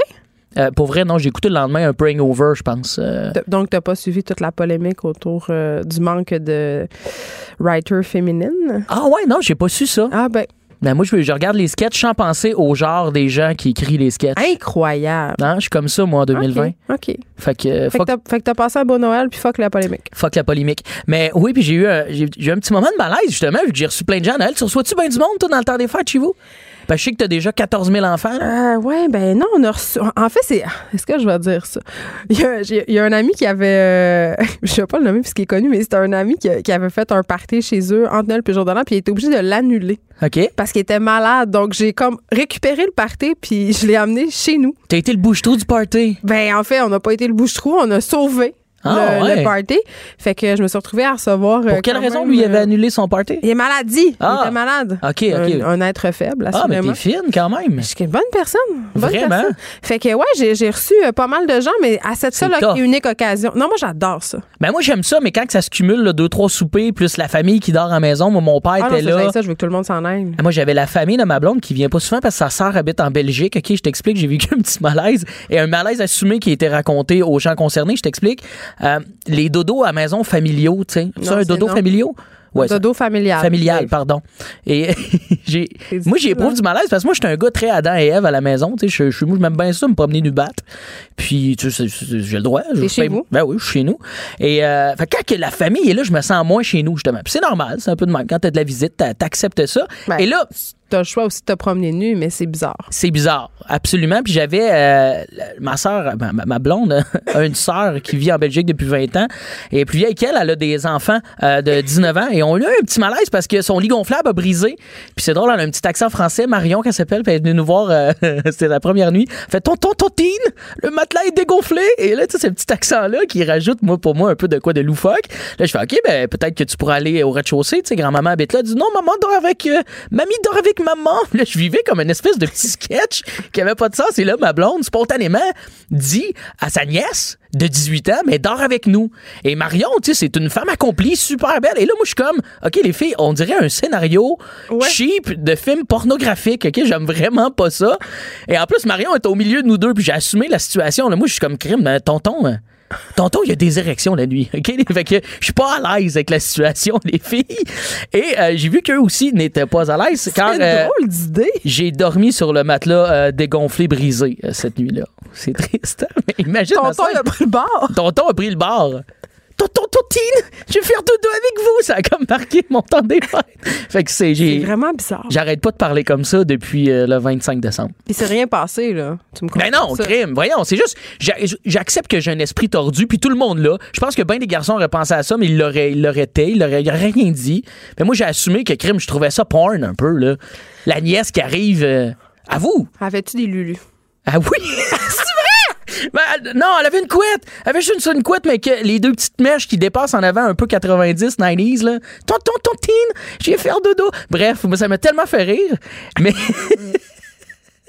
j'ai dormi sur le matelas, donc euh, dégonflé à cause de ça. Bref. Ça fut un beau moment marquant de mon temps des fêtes et j'ai aussi un cadeau de marde. T'as-tu Ah un petit oui. cadeau de marde, toi? Ben moi, j'en- ben, en fait, j'ai pas eu de cadeau. Ben, rien non. Non? Rien. Ben, j'ai eu six verres par ma mère, des verres à vin. Wow! C'est un crime, ça en dit long, hein? Il y a un grinder à fromage. Voyons, calique. Mange du cheese puis saoule-toi. C'est quoi? T'es- T'es-tu fait avec des vins sais? Je sais pas pourquoi elle m'a acheté ça. Mais j'étais contente quand même. J'avais vraiment besoin de verres à vin. Pour vrai. de Ben, rien d'autre. Ben, c'est parce que nous, ah, en fait, c'est parce que nous, dans notre famille, on a convenu depuis très longtemps qu'on se fait pas de cadeaux à Noël. C'est-à-dire, on en fait aux enfants, là. C'est la fête des enfants à Noël. OK. Mais tu sais, euh, mais on, on se gâte à. Tu sais, moi, j'ai comme cadeau à, à mes parents, je les ai invités euh, dans un super resto pour déjeuner. Euh, tu sais, on, on est plus de ce type-là. Passer du temps ensemble. Ouais. C'est qui Non, mais du temps cher. Mais mettons, tu sais, ma mère, elle habite dans le fin fond du lac Saint-Jean, à. Ouais. On la salue, j'adore Saint-François-de-Sales. D'ailleurs, un de mes grands loin. deuils de Noël, c'est de n'être pas allé cette année. Oh. Euh, inquiète pas, ça se passera pas de même l'année prochaine. Mais euh, en fait, j'aime ça faire faire des affaires de Montréal à ma mère quand, quand elle vient ici. Ah, il montrait à Granville? Oui, tu sais, des affaires genre, hey, maman, on va aller chez l'esthétienne faire des traitements fuckés. L'affaire que tu fais jamais, genre? ben, moi, ça, ouais. Hey, viens, on va aller au biodôme. On va jamais au biodôme, sauf quand Non, il y a non, moi, je lointain. fais, je fais des vraies affaires. Je, je fais juste lui faire découvrir mes petits secrets de, de femme euh, citadine, puis elle capote. Elle aime Ah, ouais? Ouais. Fait que moi, c'est ça que je trouve le fun de faire. Puis Elle non, trouve ça exotique. J'ai eu un grinder à fromage. Maman, il est encore dans la boîte. Je sais pas quoi faire. Euh, je vais grinder du fromage. Il grind du fromage puis des noix. Mais quand tu dis grinder, je pense à un grinder à, à Ça ressemble à du gra- un grinder à pote. Ah, mais ouais? sauf que c'est pour l'ali- des choses alimentaires. Ben, mais je coudonc. dis pas que c'est un cadeau de merde. là. Une fois, j'ai déjà reçu euh, quand même une paire de ciseaux électriques. Non, mon Dieu. Usagé. Mais moi, je pense que j'ai reçu le- truc inutile. C'est quoi? Forever, mais en même temps, c'est super addictif. Un cock ring? Non, non, pas de cock ring. ça, Ah, je me- ça, c'est quand même un peu utile. Ben, je trouve Surtout que c'est si la utile. cousine de ta blonde vient se coucher avec vous. Ben oui, ton- Pour, ton- euh, ton Tina, si tu- mis ton cock ring? Si tu le sers fort, ça peut empêcher l'érection. Oui, oui, je, je connais l'utilité de cock ring. Et là, ben, m'explique. Ah, et Ben, ça garde l'érection aussi. Je me sers de toi comme de l'auditeur. Ah, t'es- comme tout d'un coup que la personne a dit Ah, C'est quoi un cock ring? Si vous avez d'autres questions sur le cock ring, fichez ça dans les commentaires, ça serait apprécié. Ben non, mais moi, j'ai eu vraiment l'affaire la, la plus. euh, Je pense, je pense qu'il y a des gens qui seraient fâchés de ça. J'ai eu un Segway, j'ai eu un overboard. Tu sais quoi? Ben oui, mais C'est l'affaire la plus conne au monde. Mais oui, mais c'est le meilleur cadeau de la Terre. Hey, Pourquoi t'es pas venu ici en Segway? Ben, j'attends que y a le beau temps arrive. Là, Ah oui, mais là, J'en ai vu, hein? J'en ai vu des gens en Segway l'hiver, puis t'as le goût des. C'est non. C'est comme la personne qui fait l'unicycle au coin Saint-Joseph-Saint-Michel. On l'a tout vu, hein, ce maudit C'est non. C'est un fou. Il y a des problèmes de santé. Tu un appel à l'aide, Oui, man? moi, je pense que oui. Mais fait- oui. ouais. Il C'est va pas bien, de- là. Non, c'est quelqu'un. Ça, c'est le genre de gars, j'espère pas, mais qui pourrait peut-être faire genre l'i- l'inéparable, se pitcher genre dans le métro, pour faire, mais voyons donc, on n'a pas vu les signes. Crime, il se promène dans ses l'hiver. C'est un signe. C'est un C'est signe. comme le, le, le quêteux qui quête en jonglant aux lumières. Là. Ah, mais là, lui, il est divertissant. Tu sais, c'est qui je parle. Hein? Oui, oui, je l'ai déjà vu plein de fois. Les gens Je ont trouve- aucune idée. Depuis que les- il y a des gens qui font des passe des prouesses. affaires, là. OK, là, on change un peu de sujet, mais ça, c'est Ben, drôle. On n'est pas à l'abri de ça. hein?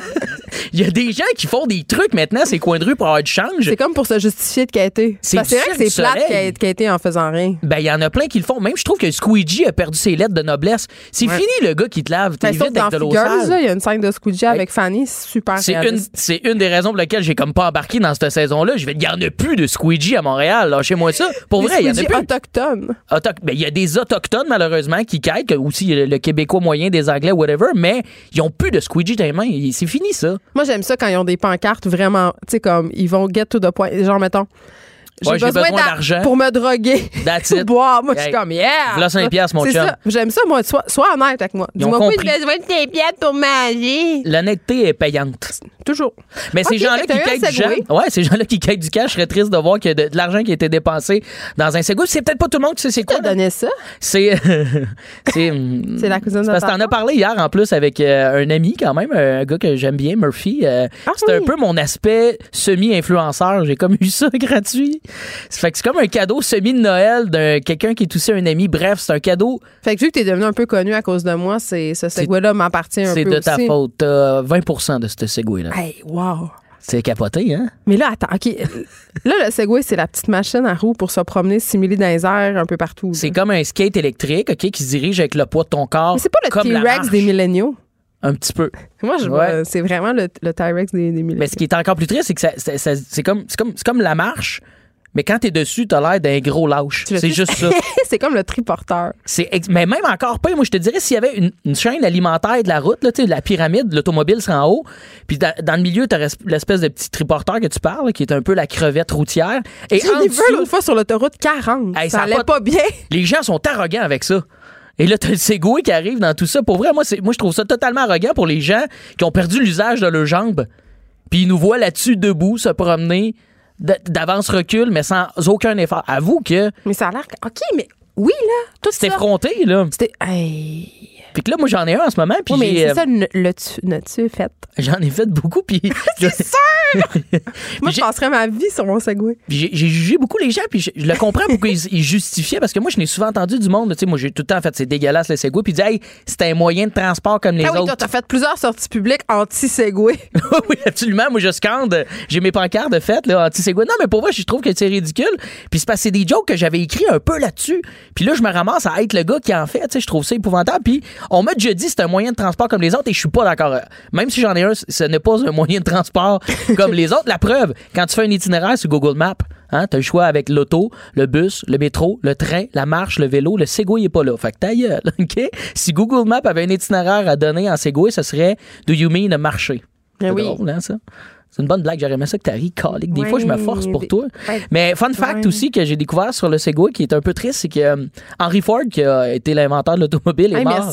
Il est mort, il est mort en- à l'âge de 83 Là, ans. tu lis sa page Wikipédia. Là? En plein ça. T'as ton Et- petit doigt sur ton Et j'ai ordinateur. aussi les frères Wright aussi qui sont morts. C'est eux qui ont inventé l'avion. Ils sont morts de vieillesse, ces gens-là. Et t'as Dean Cameron. Dean Cameron, l'inventeur du Segway, le overboard, il est décédé en Segway. Faut, faut allumer, là. C'est vrai? D'un accident de Segway? Je sais pas si c'est un faux fun fact parce que je suis pas une pro-recherchiste, là. Ah, OK. Fait que là, tu nous présentes un fait non vérifié. Ben, j'aimerais qu'on aille voir tout ça ensemble. Ben, j'ai vu quatre articles là-dessus, maintenant, quatre articles là-dessus. C'est assez. C'est assez.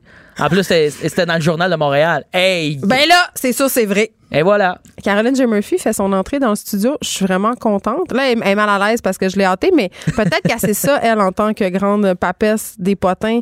Euh, Peut-être qu'elle en sait plus sur euh, l'accident du fondateur de Segway. Il est mort en Segway, Caroline. Non. C'est rien? euh, à quoi tu sers? c'est Retourne d'où Darwin, tu viens. mais- C'est Darwin. C'est Darwin. OK. Un point. Darwin. Un point Bon, Darwin. Fait qu'est-ce que tu vas le garder ou le vendre, ton Segway? Je le garde, mais il faut faire attention, hein. Les gens à déco Segway, là, tout ça, parce que ça va mal finir. hein. Je sais pas si t'as vu Wally, là.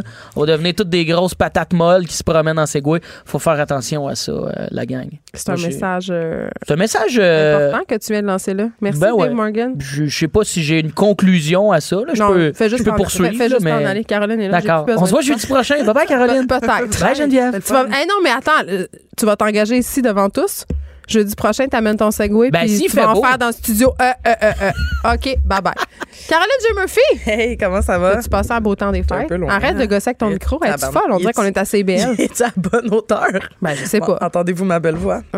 Euh, Entendez-vous, le chick? T'as une voix grippée comme moi? Temps des fêtes correct, là. Penses-tu qu'on va réussir à toffer jusqu'à la fin avec nos voix éraillées? Ça se peut. On dirait qu'on est des vieilles Laurent Jalbert. T'es Thérèse Montcalm sur le déclin. Non, on revient à Laurent Jalbert. Ouais. Ma. Corridor. J'allais Bon. Un grand succès. Bon, fait que là, il s'est passé beaucoup Hey, d'affaires. Hey, vous avez fait aussi un dossier. Hey, là, je suis énervée. Un grand dossier. Je sais pas dans quelle ordre tu veux faire tout ça, que mais euh, Euh, ben, ouvre, écoute, ton, ouvre ton dossier. ben là, on va commencer par euh, le grand retour des nouvelles en vrac. OK? Ah, y a-t-il une musique, Joanie? Ben, Henri? Ah, on a fait cinq que non. Non, Elle parce pas que prête. son nom. j'ai pas averti personne. Moi, j'ai gardé le punch. OK? Je vais la faire. Hey, en parlant de, de grand de nouvelles en direct, le point de presse de Justin Trudeau est commencé. Il faut pas rater tantôt Vincent Dessureau. Il va faire un résumé de, de ce qui s'est dit.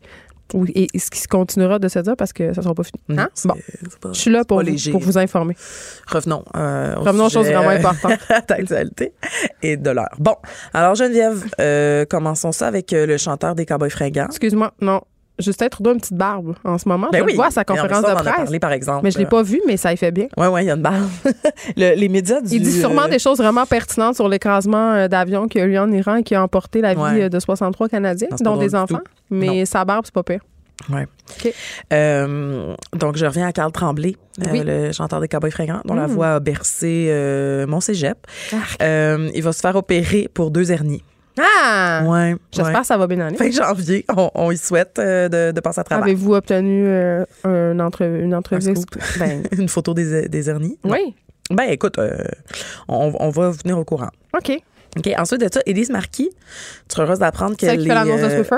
Oui, elle est remise de sa commotion cérébrale. Ah, ben faites une commotion. Écoute, en avril dernier. Comme le, le, le chum à José Boudreau, qui est tombé dans l'escalier? tombé. Hey, on- on- on- on- Il y a la vidéo, hein, Ça, c'est je drôle. me suis fait un plaisir euh, de mettre ça sur le sac de chips. Non, mais il t'a pris une méchante débarque. Ben, Louis-Philippe. cul par-dessus je tête, comme on dit. Hey, une, une débarque, une débarque, mais il l'a bien joué. Hein. Il, il s'est relevé, il est allé mettre du sel là, pour euh, la fille euh, qui suivait, pas qu'elle se tue elle aussi. C'était beau. Moi, j'ai trouvé fait ça chevaleresque. Euh, Ben, une commotion. Ben oui, puis elle a Oh, profité de, belle, de- hein? de la fureur pour dire à tout le monde parce que- qu'elle était correcte, parce qu'on l'a vu danser, chanter, tu sais. raté la fureur. Bon, il n'y a pas vraiment de potin, je pense, à dire de, de la fureur. là. Mais je sais que la robe de Marc-Pierre Morin a brisé l'Internet. Elle avait une robe de Star Wars. 960 dollars. C'est ça. On a fait des recherches. Puis, Euh, elle euh, était gantée. Le kit de Bianca Gervais était vraiment cool. Ça, je sais. J'ai Euh, vu passer. Elle avait oui. de- des pantalons et un petit veston avec des motifs géométriques C'était très très nice. beau. Puis, euh, mais peut-on euh, parler du fait qu'elle était dans l'équipe des vétérantes? Bianca Ah, Gervais, elle a 35 ans. Même pas, elle a 34 Elle ans. n'a pas 35 ans, Bianca Non, elle, elle a 34. Ouais, J'ai vérifié ça. parce que j'étais comme, qu'est-ce qu'elle fait dans l'équipe des vétérantes? Je- tu peux pas, tu peux pas avoir mon âge puis être dans l'équipe des vétérantes. Non, mais c'est-tu euh, vétérane dans le sens euh, les Ben, habitués de la fureur ben ou oui, les ben- vétéranes dans le sens de vieille? Non, c'est dans le sens des habitudes de la fureur. Ah, mais ça ben, dire, calme-toi. mais ça veut dire qu'elle était une habituée, tu sais, dans le temps. Là, Arrête de faire des scandales où il y en Au a début des années là. 2000. Ben non, mais c'était la plus jeune, là. Euh, excuse-moi. Je te ferai remarquer que j'ai tweeté ça puis qu'Élise Marquis, elle a liké. Hein? Fait que ça, c'est Hey, là, ça, c'est si Élise Marquis l'a un saut euh, d'approbation et de rigueur de mes C'est tweets. juste qu'elle veut pas être vieille comme Bon. toi. Ben non. Ben bref, Élise Marquis, elle a plus de commotion cérébrale. Ah, Euh, je suis tellement contente pour elle. Olivier Niquet, de la soirée est C'est encore qui, lui? jeune. Ah, lui. oui, celui qui parle pas. Celui qui a pas de job. Euh, ben, il y a comme plein de demi-jobs. C'est ça. Mais il Ça a difficile à euh, finir fins de mois quand on est Olivier Niquet. Tu penses? Pourquoi je suis méchante Il y a des de livres même? aussi. Oublie pas qu'il y a des livres. Non, je Tu sais, des livres, tu sais, quand On dirait que je l'ai oublié. Ouais. Euh, ben, il a commandé euh, trop d'ail euh, dans Ah, son euh, panier Lufa. Ouais. Hey, mais attends. Là, euh, Olivier Niquet, c'est un bon cuisinier. Je je voulais juste dire ça. Ah oui? Ben oui. Ah, Moi, je me rappelle une fois, il avait fait une dinde à l'Action de grâce. Ben, c'est ça, je te dis. Hein? Euh, Carré Moellette s'est coupé les cheveux. Ça, j'ai décidé de le dire parce que je trouve qu'on parle euh, rarement de Carré Moellette. Euh, donc, il s'est coupé les cheveux Ça fait, ça nous coche notre minorité. aussi. Mais c'est, en fait, il s'est rafraîchi. Là. Je dirais même pas. Couper les cheveux, c'est peut-être exagéré. On est allé se faire une mise à jour du C'est top. ça. Ouais, un petit, juste un petit clean, clean cottage. Un tour d'oreille. Un tour d'oreille. Célébrer la Ah, ça, nouvelle c'est année. drôle.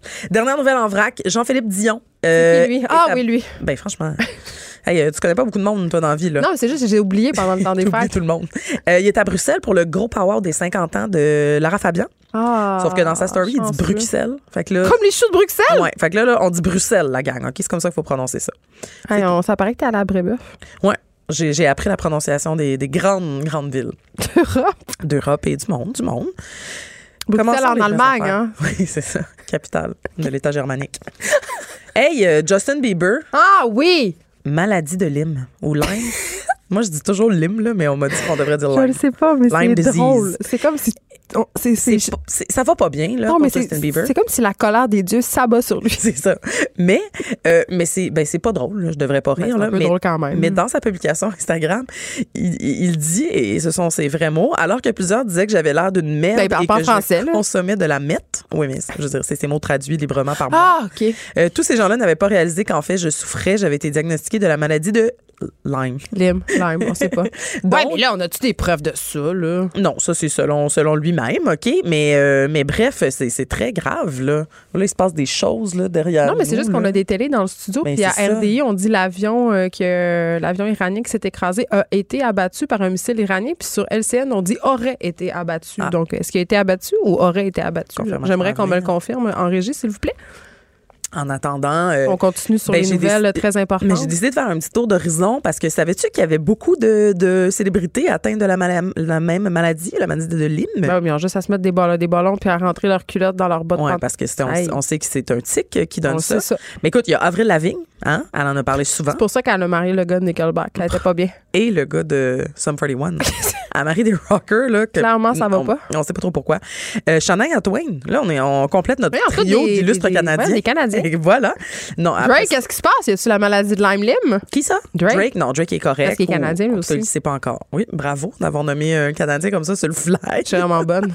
Brian Adams, non, il n'a pas la maladie de Lyme non plus. T'as nommé un ministre fédéral? Ah, non. Ok. Euh, euh, Alec Baldwin, Ben Stiller et Kelly Osbourne. Toutes la Mais même voyons maladie. donc. C'est Pas ça. drôle, hein? Mais est-ce que vous êtes euh, attendri euh, à la maison, touché? Mais c'est non, mais sans joke, c'est une maladie auto-immune, puis c'est pas si C'est si fun. Tu guéris pas de ça. non, c'est vraiment pas euh, drôle. Et, et le grand problème, c'est qu'au Canada, c'est très méconnu encore. Fait que, en tout cas, Mais dans tous les témoignages, ça dit que tu sais pas ce que tu as souvent pendant un an. Moi, je sais qu'on a tourné La déesse des mouches à feu euh, cet été avec Anaïs Barbeau-Lavalette, puis il y avait une scène qui était tournée dans un champ Oh. pour reproduire le. Bon, le- dans l'histoire, il y a un camp où les jeunes aiment bien se réunir, et puis il y avait des consignes parce qu'il y avait vraiment Mm-hmm. beaucoup, beaucoup, beaucoup de tiques dans ce champ-là, et c'était épouvantable. Quand je suis allée visiter le plateau, j'avais peur. Il fallait rentrer nos bas, il fallait Ouais. mettre du chasse-moustique, il fallait porter des chapeaux, s'attacher les cheveux. C'est C'était super très stressant. sérieux, là. Non, pour vrai, c'est Ouais, il y a de plus en plus de cas au Québec aussi à chaque année à cause du réchauffement climatique. Ben, Mm. tout monte, euh, tout nous rejoint au nord, euh, dont l'éthique. Donc faites attention à la maison parce que vous pourriez vous retrouver comme euh, Ben Stiller. Ou Justin Bieber. Bon, as-tu vu ce que Leonardo a fait pendant le temps des fêtes? Sortir avec une très jeune femme? Oui. Et avec cette très jeune femme, ils ont sauvé un homme de la noyade. Ah! Mais là- non, ben des bonnes personnes! Mais, mais moi, j'ai trouvé J'aime ça ça prendre mon accent du lac, je m'excuse. Je m'excuse tout j'aime ça. J'adore ça quand tu fais ça.